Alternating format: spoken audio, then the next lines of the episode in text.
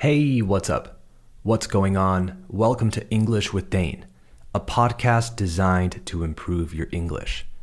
As always, I'm your host, Dane, and you can find me on Instagram and TikTok at English with Dane. If you want full transcripts for all future episodes of English with Dane so you don't miss a single word, go to englishwithdane.com slash transcripts and sign up to the listener list. You'll receive full transcripts right to your email as soon as each episode comes out so you can improve even faster. That's englishwithdane.com slash transcripts. You can purchase the transcript library with over 100 transcripts full of awesome content from over 100 episodes of English with Dane if you really want to take your English to that next level. Okay, today's episode is about common pronunciation mistakes in English. I wanted to highlight some of the things I run into the most, que más me encuentro, I run into the most when it comes to pronunciation. I've taught a lot of different students over the years, and although each student is different, there are some mistakes that keep coming up over and over again. So much so that I can almost feel them happen before they happen. Sounds weird, but once you've taught as much as I have, I swear it's the case. So let's get into it. You are listening to episode 138 of English with Dane. Hit it.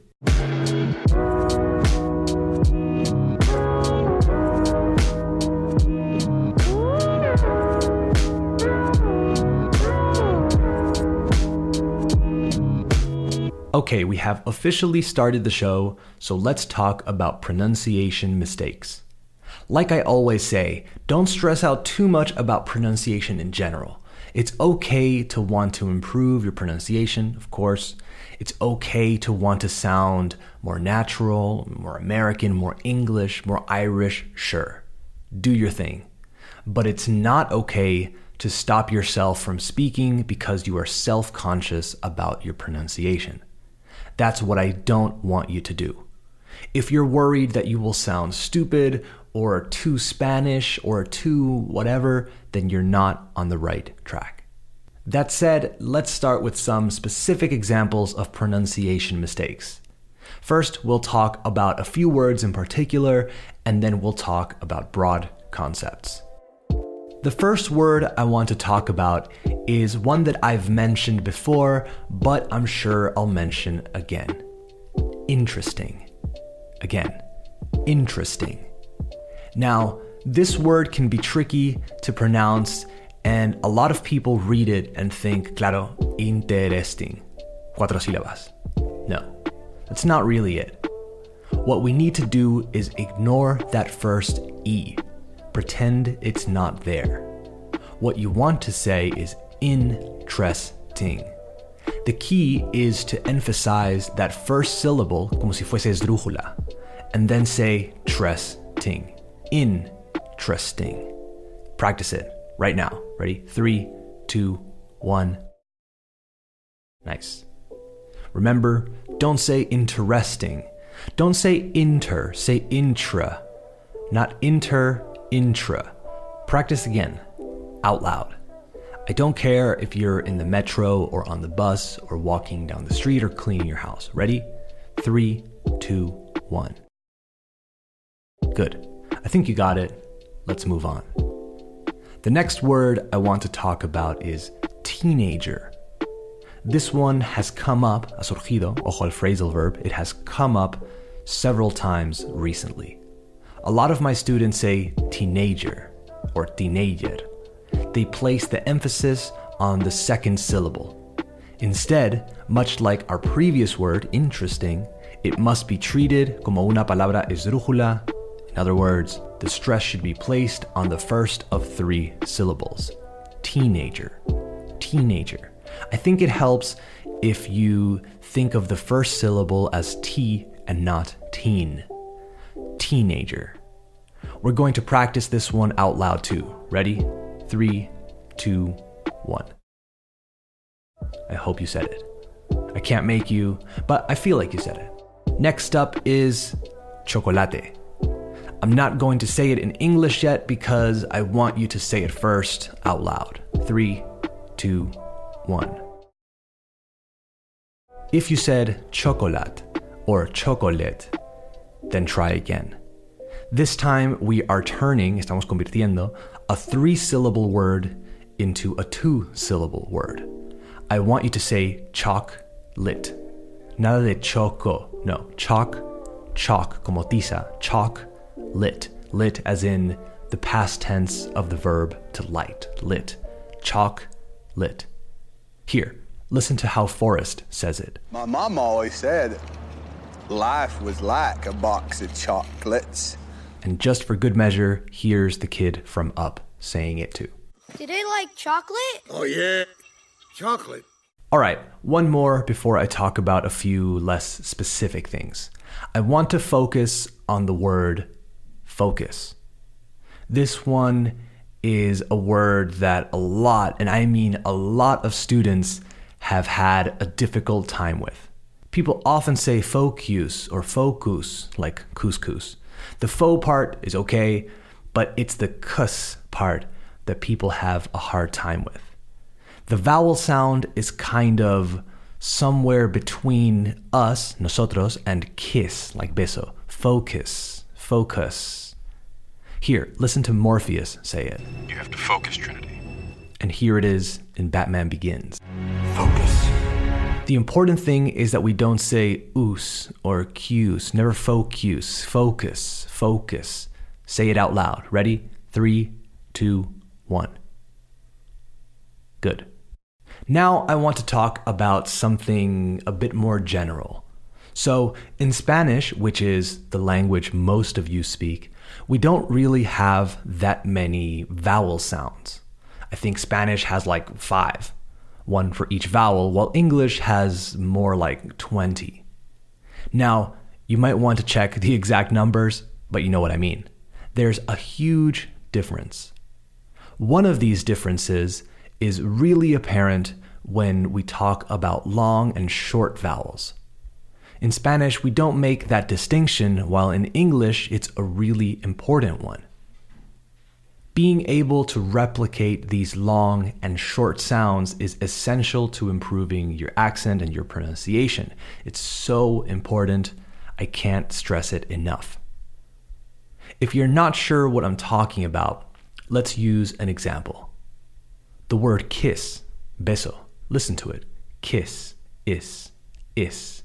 It's not geese, it's is. It rhymes with this. Kiss, this. I'm not saying geese, I'm saying kiss. Kiss is a short vowel sound. A lot of Spanish speakers would pronounce that kiss. That would be a long vowel sound. This is the reason why some Spanish speakers have a hard time separating the sounds of this, esto, and these, estos. Try saying this and these, this and these. If they sound the same or are really similar, you might not be making the correct sound. Say E, so the long vowel sound, and notice where your tongue is. ¿Dónde está tu lengua? It's close to the top of your mouth, right? E. Do it for a little bit and feel where your tongue is. Now relax your tongue a bit and bring it lower. Relaja tu lengua y bájala. Make this sound. Practice that and then say kiss. A good one to practice these two different vowel sounds is this and these. This is my shoe. These are my shoes. Listen to the difference. This, these. This, these.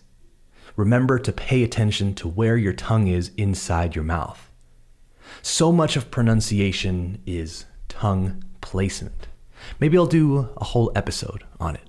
We'll see. Now, let's apply that to a word that we say way more. This is my phone. Is, not is. It's the same vowel sound, kiss and is. What's different here is the S sound. In kiss, we have that pure S sound, while in is, it's like a z sound, like the sound a mosquito makes. Is. Try saying, This is a kiss. This is a kiss. Or, Is this a kiss? Or whatever combination you want. The key is to not only practice, but to train your ear to be able to hear the difference. For some people, these two words sound very similar, and it makes it a bit more difficult, but with practice, you'll be able to not only differentiate between these two sounds, but you'll have the muscle memory to replicate them too. To finish, let's use the following sentence to make sure we practice the words I discussed in the first part of this episode. The words were interesting, teenager, chocolate, and focus. So the sentence will be the teenager focused on making chocolate because it was interesting. Again, the teenager focused on making chocolate because it was interesting. I know it's a ridiculous sentence, but it'll help. Also, I want you to practice that short i sound and that long e sound. This and these. Is and ease, facilidad. This and these, is and ease. Practice. Don't just listen to this and think, ah, cool, good to know. Practice this and be aware of long and short I sounds when you read and when you watch stuff. All right, that's it for this episode of English with Dane. Thank you for listening. I hope you enjoyed it. And more importantly, I hope you learned something. Don't forget to follow English with Dane on Spotify, Apple Podcasts, or wherever you listen. And please share this podcast with a friend, coworker, family member, or anyone who you think would enjoy it. Remember, at English with Dane on Instagram and TikTok for quizzes and random videos, and EnglishWithDane.com for full transcripts. All right, talk soon. Later.